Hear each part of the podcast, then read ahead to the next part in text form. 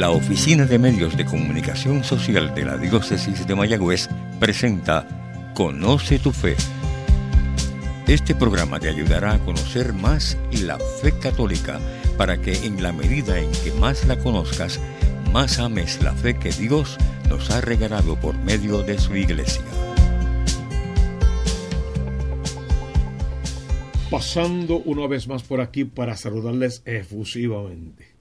Les habla el padre Tomás Galarza Figueroa, sacerdote católico de la diócesis de Mayagüez. Es para mí un privilegio poder hablarles hoy a través de estas ondas radiales o de cualquier otra red social a través de la que se conecten. Les hablamos hoy de San Francisco de Sales, obispo de Ginebra, doctor de la Iglesia Universal Nació en el siglo XVI, el 21 de agosto de 1567, pero murió en el siglo XVII, en Lyon, el día 28 de diciembre de 1622. Este santo varón pertenecía a una familia aristócrata y era el primero de seis hermanos. Su padre tenía para él planes espectaculares. Él lo veía en el magistrado y lo envió a estudiar a los mejores colegios con ese fin. Estudió retórica, estudió humanidades en un colegio superior y fue allá en París dirigido por los jesuitas, los cuales influenciaron realmente en su vida. Y estando allí aprovechó y empezó un curso en teología, o sea, también le interesaron las ciencias divinas. Después de una terrible y prolongada tentación de desesperación, o sea, creo que conoció un poquito la tristeza y esa tristeza lo llevó a algo de depresión. O sea, se confundió severamente. ¿Qué fue lo que lo confundió? Los discursos de los teólogos de la época sobre la cuestión de la predestinación. Un tema algo árgido y nuestro futuro santo como que no pudo con eso. ¿Qué hizo para acabar con eso? Hubo una repentina liberación del asunto. ¿Cómo lo hizo? Cayendo de rodillas delante de la milagrosa imagen de Nuestra Señora. Lo hizo allá en San Esteban de las Rocas. Fíjate que decimos, cuando el hombre está de rodillas ante Dios es más grande ante los hombres, ¿cierto? Lo que pasa es que este varón no se arrodilló ante Dios realmente. Se arrodilló ante la imagen de María Santísima, quien no es Dios. Todo católico práctico que sea orgulloso de ser católico y práctico sabe que María no es nuestro Dios. Bueno, pero cargó en su vientre al Hijo de Dios Padre, del Eterno Padre, al Emanuel, al Dios con nosotros. Bueno, pero señaló al camino, hagan todo lo que Él les diga. Y también dice la palabra que lo guardaba todo para meditarlo en su corazón. Ella no es Dios pero tomados de su mano podemos llegar a Dios. Y eso fue lo que hizo el santo. Se arrodilló ante la imagen de Nuestra Señora. Y una vez que tuvo esa experiencia de amor con ella, se consagró a la Santísima Virgen por el resto de su vida. En 1588 estudió leyes en Padua, en donde los sacerdotes jesuitas fueron sus directores espirituales. Recibió su diplomado, su doctorado en 1592. Al haber sido admitido como abogado ante el Senado de Cambridge, estaba a punto ya de ser designado senador. Su padre estaba orgullosísimo de su hijo. Incluso ya le había seleccionado a una de las más hermosas y nobles herederas de todo Saboya para ser la compañera de su vida futura. Pero Francisco definitivamente tenía otros planes y declaró su intención de abrazar la vida eclesial. Unos eran los planes de su papá, otros eran los planes de Dios, y Francisco se fue del lado de Dios. No renunciaba exactamente al sacramento del matrimonio, lo creía, creía en él, ni renunciaba a las mujeres, seguramente también le gustaban las mujeres. Hizo una opción preferencial por Dios, encontró un amor mucho más grande. Una aguda lucha siguió a este evento porque su padre no iba a consentir que su hijo le frustrara todas sus intenciones que él había trabajado por años. Entonces interviene Claudio de Granier, que era obispo de Ginebra. Y por su propia iniciativa obtuvo para Francisco un puesto en el patronato del Papa. Este era el más alto cargo en la diócesis.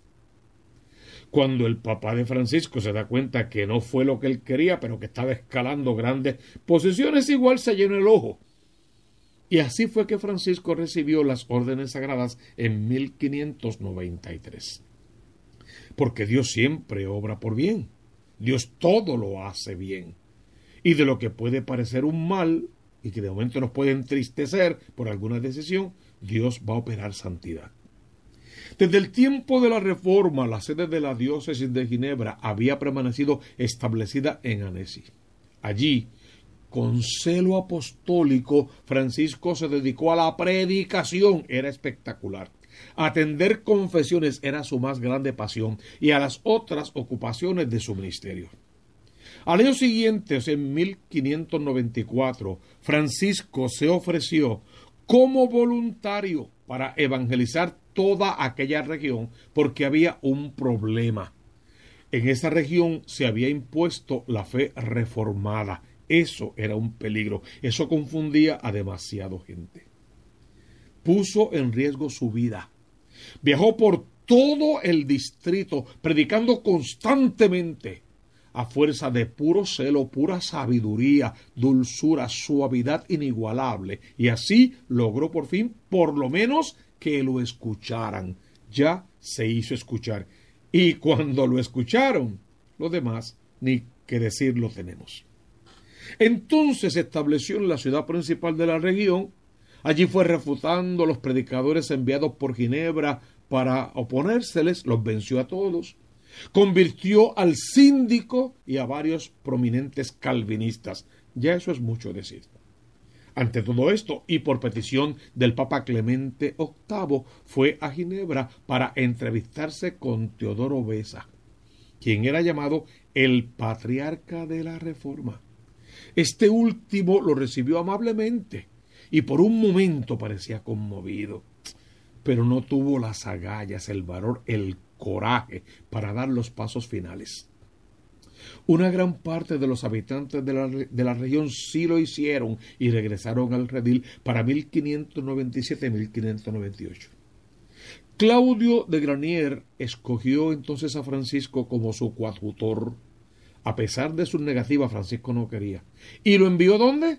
Lo envió a Roma en el 1599. El Papa Clemente VIII ratificó la elección, pero lógicamente deseaba examinar al candidato personalmente y en presencia del Sacro Colegio. El improvisado examen resultó un triunfo total para Francisco. Escucha esto. Bebe, hijo mío, le dijo el Papa, de tu cisterna y de tu manantial de agua viva y que tus aguas fluyan y se conviertan en fuentes públicas en las cuales el mundo pueda calmar su sed. Era una profecía que definitivamente habría de cumplirse. A su regreso a Roma, los asuntos religiosos del territorio de Gex en dependencia francesa le exigieron desplazarse a París. Allí, el coadjutor desarrolló una amistad íntima con el cardenal quien a su vez era amigo, o mejor dicho, secretario de Enrique IV. Y con el mismísimo Enrique IV también desarrolló esa relación. Quien deseaba ser un tercero en esta hermosa amistad. Qué bonito, ¿verdad? El rey le hizo predicar la cuaresma en la corte y deseaba hacerlo permanecer en Francia. Además, lo exhortó a que continuara con sus sermones y con sus escritos, enseñando a aquellas almas que tenían que vivir en el mundo cómo tener confianza en Dios para poder enfrentar al mundo, cómo ser genuinas para no dejarse vencer y verdaderamente piadosas para que dieran un buen testimonio de vida, gracias de las cuales él veía la gran necesidad en su comunidad y veía el gran testimonio en el santo. A la muerte de Claudio de Granier, Francisco fue consagrado obispo de Ginebra. Eso fue en 1602. Su primer paso consistió en instituir instrucciones catequéticas para los fieles. Se encargó de la catequesis de base y en todos sus niveles, tanto para jóvenes, niños, adultos, para toda la diócesis. ¿Qué hizo? Estableció prudentes regulaciones para el guía de su clero, formación continua y otras tantas cosas. Cuidadosamente visitó las parroquias dispersas en las escarpadas montañas de su diócesis, esto para ver que todo marchara según la voluntad de Dios. Reformó las comunidades religiosas, que a veces algunas estaban un tanto desbandadas. Claro, su bondad sin precedentes, su paciencia y suavidad se convirtieron en algo proverbial. Tenía un inmenso amor por los pobres, especialmente por aquellos de familias respetables. Podía distinguir una familia respetable por, pobre que fuera y le daba su lugar en el mundo y el respeto que merecían. Su alimentación era sencilla y lo mismo lo eran sus vestiduras y su casa prescindía completamente de lo superfluo y vivía con la mayor economía para poder así proveer más abundantemente a las necesidades de los menesterosos. Escuchaba confesiones todo el día, daba consejos y predicaba incesantemente cosas que hacía con altura escribió innumerables cartas, principalmente cartas de dirección espiritual, y encontró tiempo para publicar las numerosas obras literarias con supremo valor teológico y humanitario que todavía podemos leer hoy día. La mayoría de ellas, búscalas, por favor, léelas y conoce más de este santo varón para que puedas no solo hacerte amigo de su pensamiento, sino amigo íntimo de aquel que movía ese pensamiento, en quien él creía y a quien se entregó con todas sus fuerzas. Logró grandes conquistas de almas para el reino de los cielos. Se entregó total y absolutamente. No fue un hombre malo, perverso, delincuente que se convirtió por miedo o necesidad. Fue un hombre bueno que encontró un mayor y más grande amor y se dedicó a conquistar ese amor y a dejarse conquistar por ese Dios si pudiésemos hoy caminar sobre sus huellas, no porque era Él, sino porque Él caminaba sobre las huellas de Cristo. Si le entregáramos el corazón a Cristo como Él lo hizo en su momento y fuésemos capaces de ver la obra de Dios en los necesitados, y si no pusiésemos trabas al amor de Dios, en una palabra, si no fuéramos tan egoístas en ocasiones, tan soberbios y tan llenos de nosotros mismos y buscásemos llenarnos del amor de Dios para hacer ese amor extensivo a todos los demás. Nunca terminamos de hablar de este santo varón San Francisco de Sales, pero el tiempo definitivamente nos ha traicionado. Solo te pido que no olvides la consigna. Busca primero el reino de Dios con su justicia y todo lo demás vendrá por añadidura. Lee la palabra de Dios, escudriñala como la hizo este santo. No te asustes, no tengas miedo ante las grandes propuestas del mundo. Se pueden vencer con el amor de Cristo en tu corazón. Y trabaja no para ser San Francisco de Sales, trabaja para ser santo, porque ese es el llamado que tenemos. Sean santos como nuestro Padre del Cielo es santo. Que la palabra de Dios instruya nuestra vida y cuanto pidamos al Señor se nos conceda. Te habló el Padre Tomás Galalza Figueroa, vicario cooperador de la parroquia San Carlos Borromeo en Aguadilla. Pídele a Dios que llene tu corazón de amor, para que tú llenes de amor al mundo. Y ojalá que podamos encontrarnos muy pronto en una próxima ocasión y ambos tengamos el corazón abierto a todos los designios del Señor. Dios te bendiga abundantemente. Conoce tu fe ha sido un programa presentado por la Oficina de Medios de Comunicación Social de la Diócesis de Mayagüez. Sugerencias o comentarios, favor escribir al apartado 2272 Mayagüez, Puerto Rico 00681.